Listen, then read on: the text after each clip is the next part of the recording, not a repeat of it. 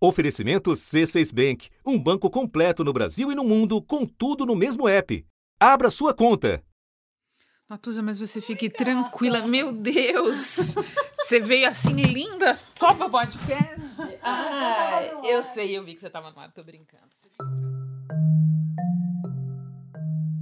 Da redação do G1, eu sou Renata Loprete e o assunto hoje é a crise no casamento de Jair Bolsonaro com o PSL seus possíveis desfechos e as consequências para a política brasileira.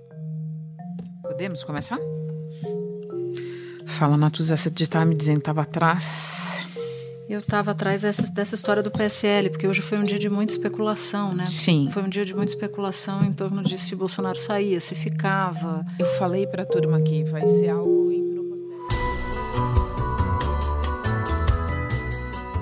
Um rápido diálogo entre Bolsonaro e um apoiador na frente do Palácio da Alvorada deu força ao rumor de que o presidente da República estaria prestes a mudar de partido. Ele aconselhou o apoiador a esquecer o PSL, cujo presidente, o deputado federal Luciano Bivar, estaria, abre aspas, queimado pra caramba, fecha aspas. Bolsonaro entrou no PSL para disputar a eleição de 2018 Alavancada pelo sucesso de sua campanha principal, a sigla passou de Nanica a dona da segunda maior bancada da Câmara dos Deputados. Disputa alimentada também pelo escândalo dos candidatos laranja do PSL. É essa a história que eu vou contar agora, conversando aqui no estúdio com a comentarista de política, Natuza Neri. Quinta-feira, 10 de outubro.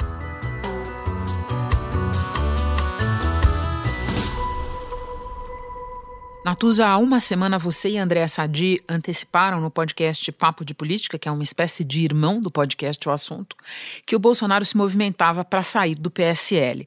Essa união, a gente sabe, não vem bem faz tempo. Por que o presidente quer o divórcio agora? Renata, tem uma série de explicações. A mais visível de todas é uma disputa em torno do dinheiro do partido, ou por conta do fundo eleitoral que banca as eleições no país, vai bancar as eleições do ano que vem, ou do fundo partidário que sustenta a rotina, o dia a dia dos partidos. O PSL era um partido nanico, tinha um deputado federal.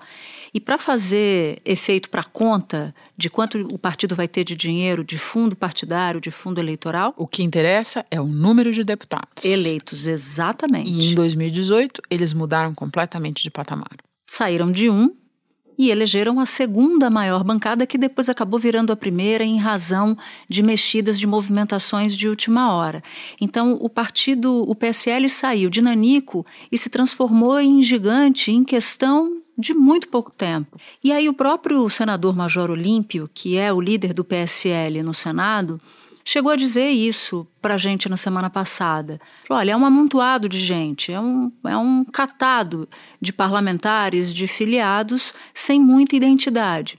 Então, essa disputa acabou se revelando nos últimos meses uma disputa entre a ala de Luciano Bivar, que é o presidente nacional do partido, e a ala chamada de bolsonarista. O problema é que hoje, na executiva do partido, tem muito mais gente embirrada com o presidente da República do que com o próprio Luciano Bivar. Então, numa decisão de executiva nacional, hoje, talvez Jair Bolsonaro não tenha, e o grupo político dele, os bolsonaristas, não tenham necessariamente a maioria.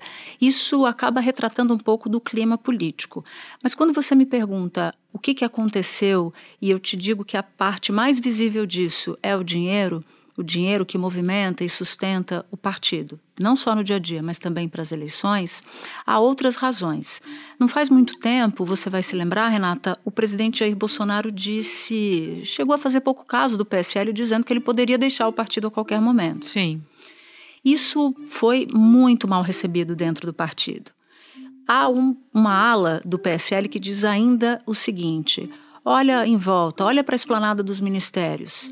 Você tem o ministro do Turismo, que hoje está no alvo de investigação e de denúncia em razão do laranjal, do chamado laranjal do PSL. Uma integrante do PSL de Minas Gerais fez uma nova denúncia contra o ministro do Turismo, Marcelo Álvaro Antônio. Ivanete Nogueira é vice-presidente regional do PSL em Conselheiro Lafayette, a 100 quilômetros de Belo Horizonte. Segundo ela, na eleição do ano passado, quando era candidato a deputado federal, Marcelo Álvaro Antônio usou serviços sem nota fiscal e fez pagamentos com dinheiro entregue nesta caixa de papel. Eu recebi o dinheiro no dia 5 de outubro, né, faltando dois dias para as eleições, no gabinete parlamentar do Marcelo Álvaro, e o Jandir que me passou esse dinheiro numa caixinha de papelão, valor de 17 mil reais. Então, eles também se ressentem do fato de serem a bancada mais fiel, porque são a bancada do presidente da República, mas de não terem os mesmos benefícios que outros aliados de ocasião têm, inclusive aqueles do chamado Centrão, que ora estão traindo o governo, ora estão pedindo, passando o Pires lá no Palácio do Planalto, dizendo que querem cargos, que querem emendas. Então há um amontoado de coisas, uma explicação que não é uma só, não é só dinheiro de fundo eleitoral e de fundo, e de fundo partidário. Natuza, deixa eu aproveitar que você falou do Laranjal do PSL e eu lembro a quem nos ouve, é aquele caso das suspeitas de desvios de recursos que deveriam ter sido destinados a candidatas mulheres do partido na eleição de 2018 e que tiveram vários outros fins, várias outras destinações que a gente só está descobrindo ao longo do tempo. O presidente Bolsonaro quer distância do caso dos laranjas porque ele já tem outras encrencas, por exemplo, as suspeitas que envolvem o filho dele, senador Flávio Bolsonaro, e ele acredita que essa não lhe pertence, ou ele também vê risco de contaminação no caso do Laranjal, Natuzá? Renata, é difícil dizer dos riscos que o presidente enxerga, porque ele já vem sendo alertado há um tempão, não é de hoje, do caso, por exemplo, do ministro do Turismo. O caso do Laranjal do PSL de Minas Gerais não é tão diferente assim de suspeitas de mesma monta ou de mesmo perfil no caso de um Laranjal do PSL em Pernambuco. O deputado federal do PSL de Pernambuco, Luciano Bivar, teria usado empresas que vendem notas fiscais para justificar gastos com serviços não prestados supostamente seria comandado pelo Luciano Bivar, com quem ele agora tem. Daí a expressão do presidente Luciano Bivar queimado pra caramba. Exatamente. Só que como é que ele trata um correligionário de uma forma e outro correligionário de outra. Eu explico. Se ele está tão preocupado assim com o desgaste, por que, que o ministro do Turismo ainda está no cargo? Nos bastidores, o presidente Bolsonaro diz: quando algum auxiliar vem e diz, olha, a gente vai acabar herdando esse desgaste. Isso lá de trás, quando o ministro do Turismo, Marcelo Álvaro Antônio, entrou no radar da investigação da Polícia Federal, Bolsonaro explicava que ele não enxergava que ele tinha chegado no limite e que ele ainda podia ter ali diversas soluções na investigação de provar a sua inocência. Então ele trata Luciano Bivar, que cedeu o partido para ele, de uma forma, de uma forma bem mais dura, do que ele trata o próprio ministro do Turismo. Alguns ministros que andam falando nos bastidores nos últimos dias dizem o seguinte: olha, para a gente é péssima a manutenção do ministro do Turismo, e não porque a gente está fazendo algum juízo de valor sobre o que ele fez ou deixou de fazer, mas por que, que ele não sai, não se afasta do ministério, vai lá, aprova a inocência dele e depois retorna para o governo. Então tem um incômodo também. Agora, se o presidente Jair Bolsonaro enxerga isso, enxerga o caso do Laranjal como algo que possa contaminar o governo e a imagem, pode até ser que sim, mas por que, que ele está tratando o caso de um ministro de uma forma bem mais complacente e o caso de, do presidente do partido de outra bem mais dura? Deixa eu aproveitar que você fez é, menção a quanto Luciano Bivar cedeu para voltar ao início dessa história, para lembrar que para ter o Bolsonaro em 2018, para levar o passe do candidato, o PSL fez uma série de concessões, inclusive a de ser presidido durante a campanha pelo então braço direito do candidato, Gustavo Bebiano. Depois da eleição, Natuza, como é que ficou a administração desse condomínio?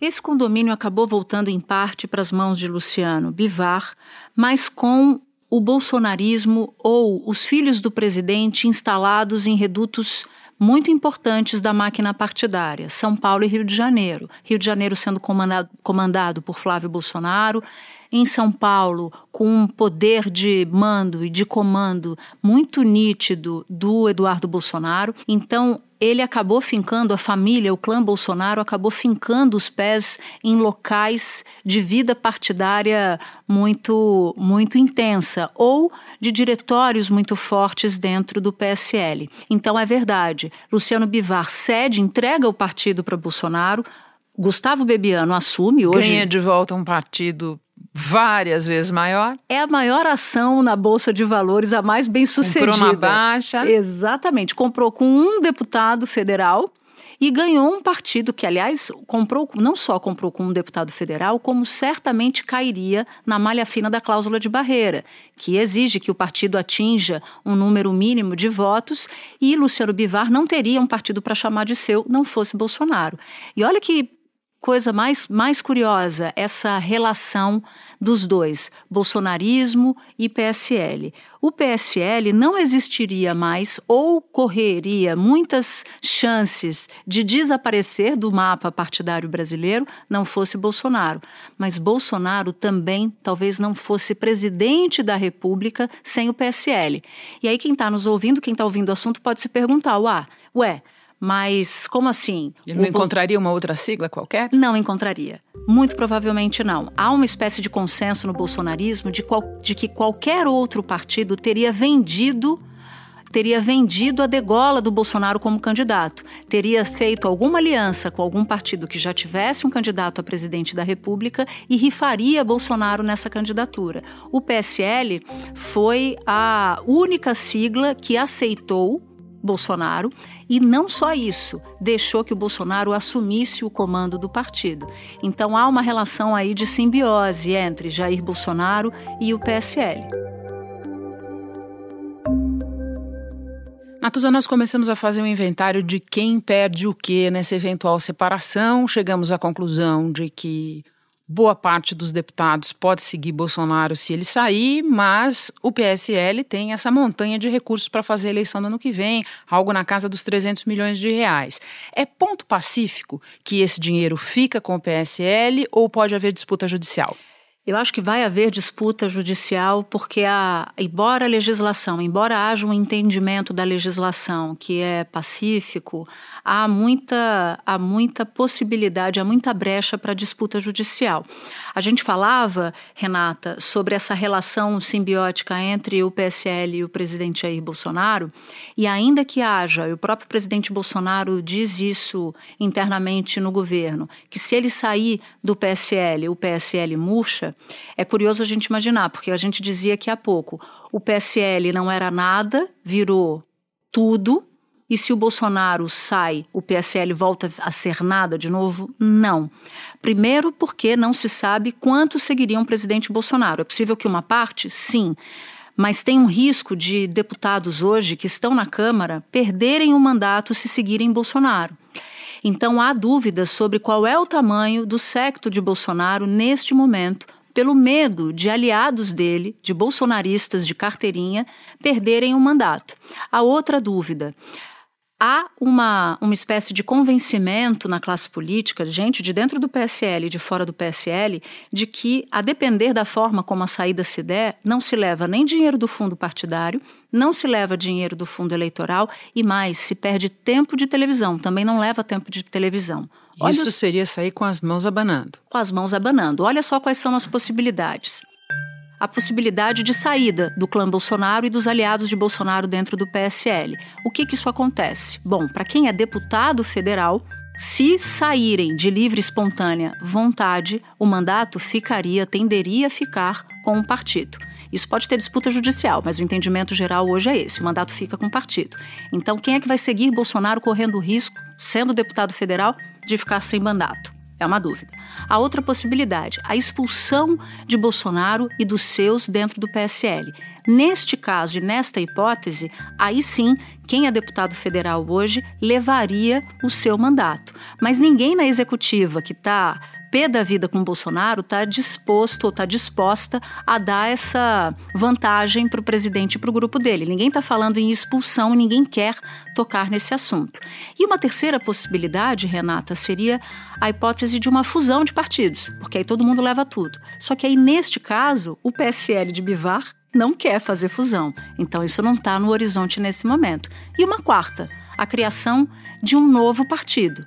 Aí sim, o deputado federal eleito pelo PSL poderia levar o seu mandato para esse novo partido, só que não vai ter dinheiro. Do fundo eleitoral, não vai ter dinheiro do fundo partidário. Então, perde-se muito com essa saída. Não é só o PSL que fica e que não tinha estrutura antes que perde. O próprio grupo do presidente Jair Bolsonaro também tenderia a perder. Essa não é uma decisão fácil, tampouco é uma equação fácil de se fazer. Natuza, a gente sabe que esse tipo de história é cheio de idas e vindas. Em questão de horas, a gente tem sinalizações: Bolsonaro está decidido a sair, Bolsonaro está decidido a ficar, Bolsonaro não está decidido a coisa nenhuma. O presidente acabou de comentar agora há pouco a declaração que ele deu ontem, quando ele pediu para um apoiador esquecer o PSL. Ele disse que, por enquanto, continua no partido e minimizou essa polêmica. Tem que alimentar, não tem crise, não tem que alimentar. Não é crise, só para a gente não terminar o dia com essa confusão. Não tem confusão nenhuma. Não, a confusão dos. Eu falei pro garoto, esquece o PSL, por quê? Ele, ele é candidato a pré-candidato a vereador e se começar a falar em partido é campanha antecipada. É isso que eu falei para ele. Você descreveu várias opções. Se a gente tivesse que apostar numa mais provável a essa altura, dá para fazer isso? Olha, Renata, apostar com um grau de instabilidade como é o atual ou dos últimos anos, ainda mais no governo Bolsonaro, que tem essa característica muito forte previsibilidade de muito imprevisibilidade, forte. exatamente, fica difícil. Mas se eu tivesse que colocar meio pé numa, numa possibilidade canoa. numa canoa, eu colocaria na canoa de que a crise continua, mas tudo fica como está o presidente Bolsonaro fica onde está. Isso com uma chance enorme de haver uma reviravolta logo em seguida, porque ele, essa é uma das características principais do presidente. Um cenário em que Luciano Bivar e Jair Bolsonaro olham um para o outro e dizem ruim com ele, pior sem ele, é isso? Exatamente. Ou um cenário, até um, um senador falou isso hoje, um cenário em que Luciano Bivar vai a Bolsonaro para discutir a relação, chega na, na sala de audiências e diz: meu amigo, vamos deixar disso, e aí tudo fica bem. Matos, eu quero te agradecer demais. Na vida como ela é hoje, a gente dificilmente divide o mesmo estúdio, então foi um prazer. Muito obrigada. Bom trabalho para você. Eu que agradeço, Renata. Eu fico por aqui. Até o próximo assunto.